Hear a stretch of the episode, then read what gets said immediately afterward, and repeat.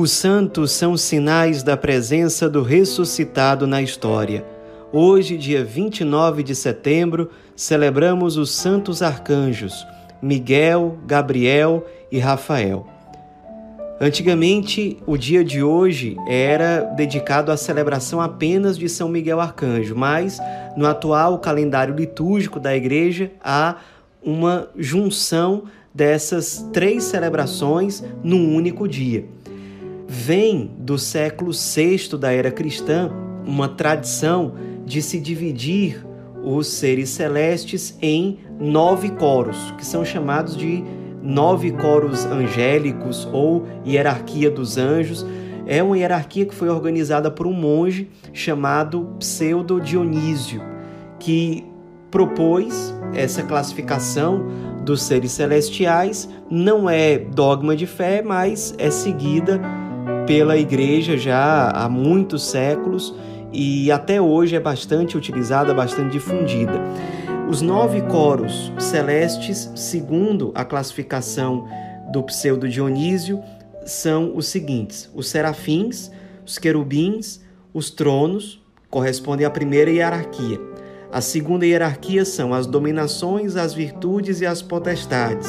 E a terceira hierarquia, os principados, os arcanjos e os anjos. Uma explicação rápida de cada um. Serafins são os anjos que possuem seis asas e que adoram a Deus em profunda intimidade, a ponto de queimar de amor na presença de Deus. O segundo são os querubins, aqueles que sustentam a glória de Deus e a adoração no céu. Depois vem os tronos, aqueles que são habitados pela presença e pela glória do Senhor e comunicam totalmente isso que recebem aos outros anjos. A segunda hierarquia, formada pelas dominações. Dominações são aqueles que adoram a Deus, sendo senhores dos outros anjos, são espécie de líderes dos outros anjos. O senhorio deles não deve ser interpretado na perspectiva do autoritarismo, mas que ajuda os outros anjos a servirem da forma mais perfeita. Depois nós temos as virtudes, que são anjos poderosos, fortes, possuem a fortaleza de Deus, devem ser invocados nos períodos de tribulação, de provação. Depois nós temos as potestades, que são anjos com autoridade também para governar outros anjos, especialmente os anjos da terceira hierarquia, que são, primeiro, os principados, palavra que deriva de príncipes, porque entre os demais dessa hierarquia eles possuem a primazia. São responsáveis muitas vezes pelo cuidado com países, cidades, nações, etc. Depois nós temos os arcanjos, que são sete arcanjos, segundo dados bíblicos, e eles chefiam, digamos assim, outros anjos. Eles são portadores de mensagens, mas mensagens que têm um peso, que têm uma relevância especial. E por último, nós temos os anjos, aqueles que adoram a Deus servindo diretamente os homens. Então, são aqueles que estão mais próximos aos anjos, cuidando deles em nome de Deus, são aqueles que estão mais próximos de nós e que nós comemoramos no dia 2 de outubro, os santos anjos da guarda. A partir dessa classificação, nós percebemos que os arcanjos estão no penúltimo nível de todos os seres celestiais. Eles estão próximos de nós, não tanto quanto os anjos da guarda, mas têm uma certa proximidade conosco, especialmente para nos trazer mensagens mais sérias, mais relevantes, que muitas vezes não dizem respeito somente a uma pessoa em particular, mas a todo um povo, a toda uma geração ou algo assim.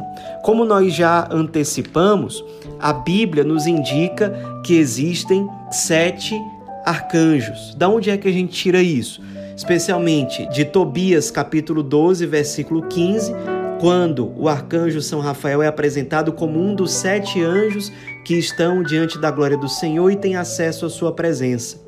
E também nós tiramos essa ideia dos sete arcanjos do livro do Apocalipse, capítulo 8, versículo 2, que diz: Vi os sete anjos que estavam diante de Deus e eles receberam sete trombetas. Há alguns livros apócrifos, algumas tradições orais judias que dizem o nome de todos os sete arcanjos, mas fazem parte realmente da doutrina católica somente os três arcanjos que são mencionados explicitamente nas Sagradas Escrituras, ou seja, São Miguel, São Rafael e São Gabriel. E como nós deveríamos entender mais particularmente a missão dos arcanjos? A palavra arcanjo deriva de anjo, que significa mensageiro de Deus, com o prefixo arque que significa o principal. Por exemplo, a arquidiocese é a diocese mais importante dentro de um determinado território. E aí explica São Gregório Magno, doutor da Igreja. Deveis saber que a palavra anjo designa uma função, não uma natureza. Na verdade, aqueles santos espíritos da pátria celeste são sempre espíritos, mas nem sempre se podem chamar anjos só são anjos quando exercem a função de mensageiros. Os que transmitem mensagens de menor importância chamam-se anjos. Os que transmitem mensagens de maior transcendência chamam-se arcanjos. Essa posição, esse ensinamento de São Gregório Magno é seguido pela Igreja, pelo menos em grande parte, ao longo dos séculos. E para falar mais especificamente dos três santos arcanjos que nós efetivamente conhecemos segundo a doutrina católica. Primeiro, São Miguel. Miguel significa quem como Deus. Ele é citado no livro do Antigo Testamento, o livro de Daniel, como um protetor do povo de Deus. É por meio dele que Deus faz revelações, profecias importantes que vão orientando o povo de Deus ao longo do Antigo Testamento. Os judeus interpretavam São Miguel como um, protetor dos judeus de forma geral. E a igreja, até fazendo uma analogia com aquilo que os judeus já faziam, ela considera São Miguel como um guardião da igreja. Se ele é guardião do povo de Deus no Antigo Testamento, ele é guardião também, certamente, do povo da nova aliança, da igreja, corpo de Cristo, que é chamada a ser a presença de Cristo e anunciar o Cristo, o Evangelho, ser instrumento de salvação ao longo dos séculos, ao longo da história.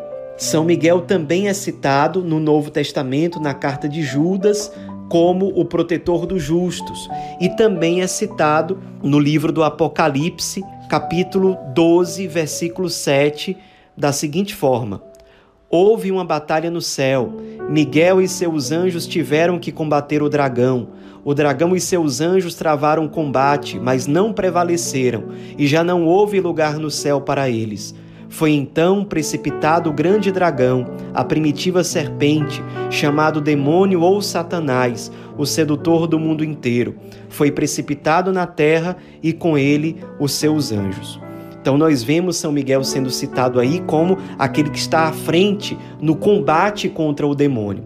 Existe uma tradição cristã da qual deriva inclusive a interpretação mais seguida do nome de São Miguel, quem como Deus, uma tradição que é cristã e que também é judaica, de que a partir daquele conflito que houve entre os seres celestes, aqueles que eram contra Deus, chefiados por Lúcifer, eles se rebelam contra Deus e consequentemente contra os outros seres celestes, e esses seres celestes são liderados, por sua vez, por São Miguel Arcanjo. Interessante. Os arcanjos, como a gente viu, estão no penúltimo grau da hierarquia, mas é um dos arcanjos, ou seja, daqueles que ocupam os últimos lugares, que toma a frente do exército celeste para combater Lúcifer e os seus comparsas. Então trava-se uma batalha no céu e, obviamente, a vitória é de Deus. O que resta a Satanás é lutar para que as almas, os seres humanos, se percam e deixem de viver para Deus segundo aquilo que eles foram criados para ser. Então, São Miguel aparece como protetor do povo de Deus, da igreja. Ele, junto com São José, são, digamos assim, dois grandes guardiões da igreja e são venerados dessa forma. Depois nós temos São Gabriel, Gabriel significa força de Deus.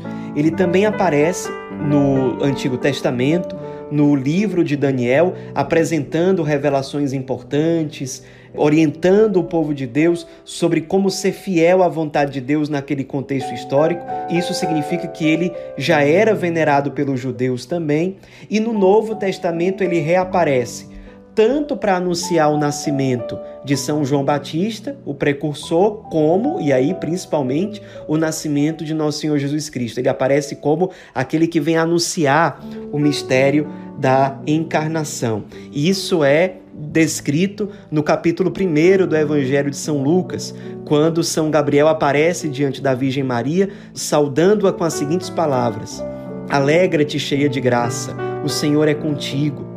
E aí depois se desenvolve o diálogo dele com a Virgem Maria e ele diz para ela: O Espírito Santo descerá sobre ti e a força do Altíssimo te envolverá com sua sombra. Por isso, o santo que nascer de ti será chamado Filho de Deus. A partir de então, a partir disso, a Virgem Maria responde: Eis aqui a serva do Senhor, faça-se em mim segundo a tua palavra. Então, ele aparece como aquele que é portador da mensagem que muda a história humana. Ele anuncia a encarnação do Verbo de Deus, que dá início a todo um processo de salvação da humanidade que vai desembocar lá no mistério pascal, na paixão, morte e ressurreição de nosso Senhor. São Gabriel, ele costuma ser invocado pelos cristãos ao longo da história como aquele que precisa vir em nosso auxílio em situações de perigo, em que nós precisamos ser orientados por Deus e que nós precisamos de uma mensagem que venha nos iluminar, que venha nos esclarecer, que venha nos revelar aquilo que nós devemos realizar naquela situação concreta. Por fim, nós temos São Rafael. Rafael significa Deus cura. Ele aparece sendo citado várias vezes no livro de Tobias.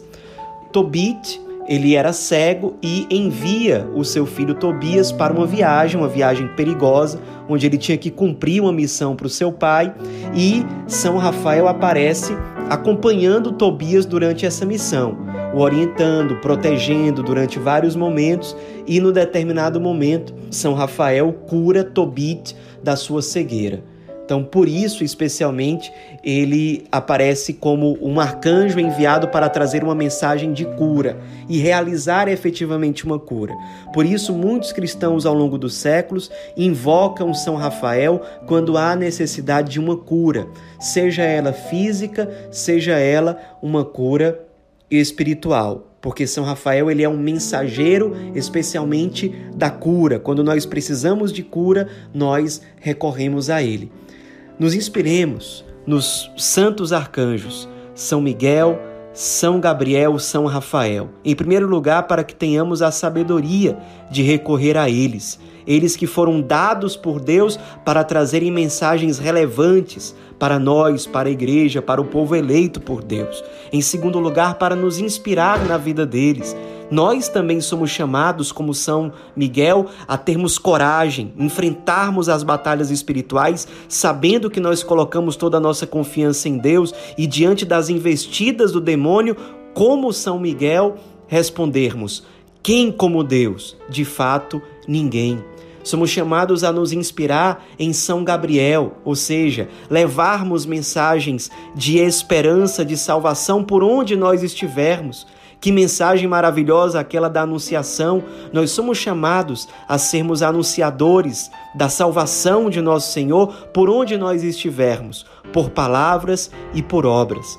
Somos chamados a nos inspirar em São Rafael como instrumento da cura de Deus para tantas pessoas que precisam ser curadas, talvez do seu egoísmo, talvez da sua indiferença, talvez da sua falta de fé, ou se for da vontade de Deus também, que as pessoas recebam curas físicas através das nossas orações, da nossa intercessão. Nos inspiremos nesses santos arcanjos que Deus, no seu cuidado, na sua misericórdia, na sua bondade, colocou ao nosso serviço. Recorramos a eles e nos inspiremos para que nós sejamos também fiéis na vivência do Evangelho e no serviço do verdadeiro e único Deus, que merece toda honra, toda glória e toda adoração. Santos arcanjos, Miguel, Gabriel e Rafael, rogai por nós.